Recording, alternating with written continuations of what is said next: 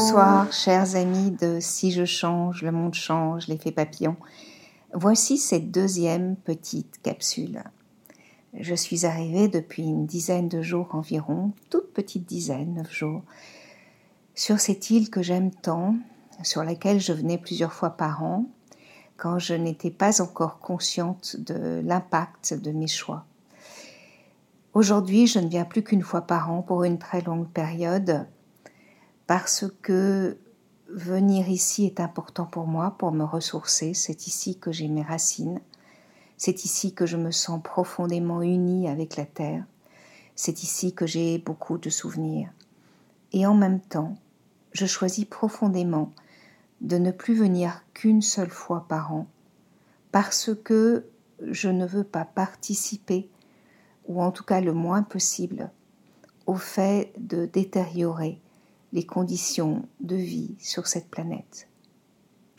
J'essaie d'être euh, plus cohérente dans mes choix. Cette nuit, cette nuit, il a beaucoup plu, vraiment beaucoup plu. Il y avait ce qu'on appelle euh, une onde qui, tropicale qui passait dans le coin. Et on aurait pu se dire Oh, quel dommage, parce qu'il pleuvait encore beaucoup, beaucoup, beaucoup ce matin. Moi, dans mon cœur, je me disais, quelle merveille. Parce que quand je suis arrivée ici, il y a neuf jours, et que vu d'avion, du petit avion que l'on prend pour arriver sur l'île, parce que les gros avions ne peuvent pas atterrir ici, l'île est trop petite, quand vue d'avion j'ai vu cette île que j'aime, j'ai vu à quel point elle était grise et tannée par le soleil. La verdure était, avait disparu, les arbustes étaient gris, et je me suis immédiatement dit, mon Dieu, comme les formes de vie doivent souffrir. Les animaux sauvages, que ce soit les iguanes, les tortues de terre, les cabris sauvages, les chats sauvages, tous ces animaux qui vivent ici et qui se nourrissent de l'abondance que leur propose la nature, étaient en grande souffrance, les végétaux aussi. Donc quand il pleut pendant de nombreuses heures, comme ça a été le cas cette nuit et comme ça a été le cas ce matin, pour la nature, c'est une merveille.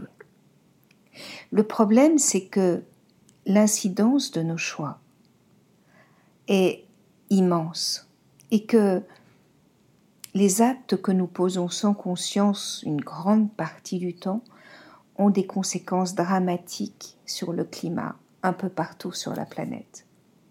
Comme je le disais déjà dans la capsule précédente, la terre brûle un peu partout. En Europe, on a encore vu récemment en Grèce et en Turquie les feux dévastateurs. Et dans d'autres parties du monde, ce sont des inondations dévastatrices. L'humain est en train de payer les conséquences de son inconscience. Alors il ne s'agit pas de se culpabiliser. Il s'agit d'apprendre à être de plus en plus présent à soi dans l'instant, vraiment aligné en soi dans l'instant, pour pouvoir écouter ce qui, est juste, ce qui est cohérent, et faire des choix en conséquence. Je pense que nous sommes tous, comment dire, conscients aujourd'hui que prendre un avion pour aller trois jours ou dix jours quelque part, c'est une folie absolue. Je pense que nous sommes tous conscients aujourd'hui que prendre une voiture alors que nous pourrions utiliser un train ou même faire le trajet à pied, c'est une folie absolue. Je pense que nous sommes tous conscients aujourd'hui que ne pas recycler nos déchets, c'est une folie absolue. Ici, par exemple, nous avons beaucoup de chance parce que l'écosystème est encore très pur. Il fonctionne encore bien. Et par exemple, tous nos déchets organiques, quels qu'ils soient. Nous les mettons dans la nature et j'observe que des petits lézards, des iguanes, des tortues viennent tout manger, tout grignoter, puis ce sont les insectes qui prennent la relève. L'écosystème fait son travail, et plutôt que de mettre ça dans une poubelle et de l'envoyer à l'incinérateur et de polluer la terre en incinérant tout ça, eh bien la nature fait son travail. Imaginez si nous étions tous dans cette conscience-là, si nous utilisions la magie, la beauté, la cohérence de l'écosystème pour redonner à la nature et aux espèces qui la peuplent ce qui va leur permettre de vivre et de dégrader nos déchets. Ce ne serait pas magnifique? Alors vous allez me dire que dans les villes c'est plus compliqué. C'est vrai, c'est un tout petit peu plus compliqué, et surtout en appartement. Et en même temps, il existe aujourd'hui des, appareils de compostage qui peuvent être, euh, comment dire, relevés par des entreprises et qui vont utiliser les déchets organiques dans la production de légumes, de fruits, de toutes sortes de produits qui vont, comment dire, nous servir ensuite à nous nourrir. Les villes sont de plus en plus dans cette cohérence-là aussi. Vraiment, tout est possible. Il suffit de chercher un peu, il suffit de se documenter un peu, il suffit d'avoir envie de changer nos modes de vie. Et il ne s'agit pas de les changer du tout au tout. Il s'agit simplement de pivoter un tout petit peu nos modes de fonctionnement, de changer un tout petit peu nos habitudes. Et ça, c'est ce fameux effet papillon que j'aime tellement. Parce que ces petits pivots que nous faisons dans nos vies peuvent avoir des conséquences en chaîne absolument magnifiques. Voilà, c'est à cela que je vous invite. Réfléchissez à cela. Réfléchissez que vous soyez en vacances ou que vous soyez rentré de vacances ou que vous alliez bientôt rentrer en vacances. Essayez de voir comment vous pouvez faire pour transformer vos déchets en matières organiques qui vont servir l'écosystème et qui vont ensuite permettre de produire des choses qui vont vous être utiles à vous. Un autre exemple, le supermarché, qui, est le seul supermarché de Lille, euh, a mis en place un système pour recycler toutes les bouteilles en plastique. Comme il n'y a pas de source sur l'île, l'eau, euh, comment dire, que l'on utilise pour euh, se doucher ou pour cuisiner est une eau qui est traitée. C'est une eau de mer qui est dessalée, qui est traitée. Ça coûte cher et en plus, c'est pas très bon pour la nature. Donc, utiliser l'eau de pluie ou utiliser l'eau en bouteille est un peu la seule solution. Et la solution d'eau en bouteille est évidemment euh, peu recommandé dans le sens pollution plastique.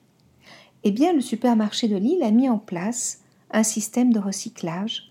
On peut ramener ces bouteilles vides en plastique, il les recycle et pour chaque bouteille vide, un centime est reversé à une association de Lille qui, a une pouponnière de coraux et qui replante des coraux dans la mer regardez à quel point il y a une vraie cohérence. Regardez à quel point, en s'entraidant les uns les autres, c'est-à-dire ne jetant pas nos bouteilles à la poubelle, en allant les ramener au supermarché, le supermarché en reversant, en transformant les déchets plastiques et en reversant aussi un euro par bouteille, euh, adhère à un, recyclage qui va jusqu'à euh, aider une pouponnière de coraux et donc permettre à la mer, à cet écosystème extraordinaire qui est l'un des poumons de notre planète et qui est aussi l'un des espaces où le CO2 peut être absorbé, transformé et où donc tous les êtres vivants qui peuplent cette planète peuvent euh, trouver une source de vie. Eh bien, grâce à toute cette cohérence, tout est possible. Je vous invite vraiment à penser à tout cela. Nos petits gestes du quotidien peuvent générer des tsunamis, des tsunamis positifs et des miracles. Je vous laisse là-dessus. À très bientôt. Et si vous aimez ce podcast, si vous aimez ces petites capsules que j'ai décidé de créer cet été pour garder le lien avec vous, chers auditeurs, je vous invite à aller sur Apple Podcast ou sur votre plateforme de podcast préférée et à mettre 5 étoiles et un commentaire de façon à ce que petit à petit, les plateformes de podcast proposent Si je change, le monde change au plus d'auditeurs possible. Merci et à très bientôt.